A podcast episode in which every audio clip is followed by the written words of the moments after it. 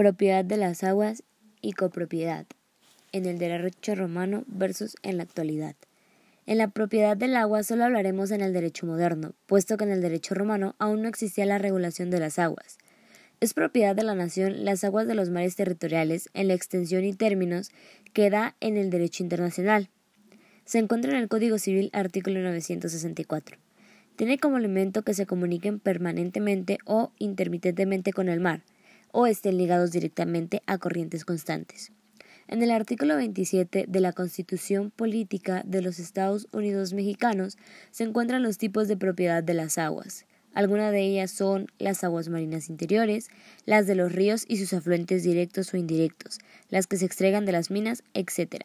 La propiedad de las aguas tiene sus derechos y obligaciones. Uno de esos derechos es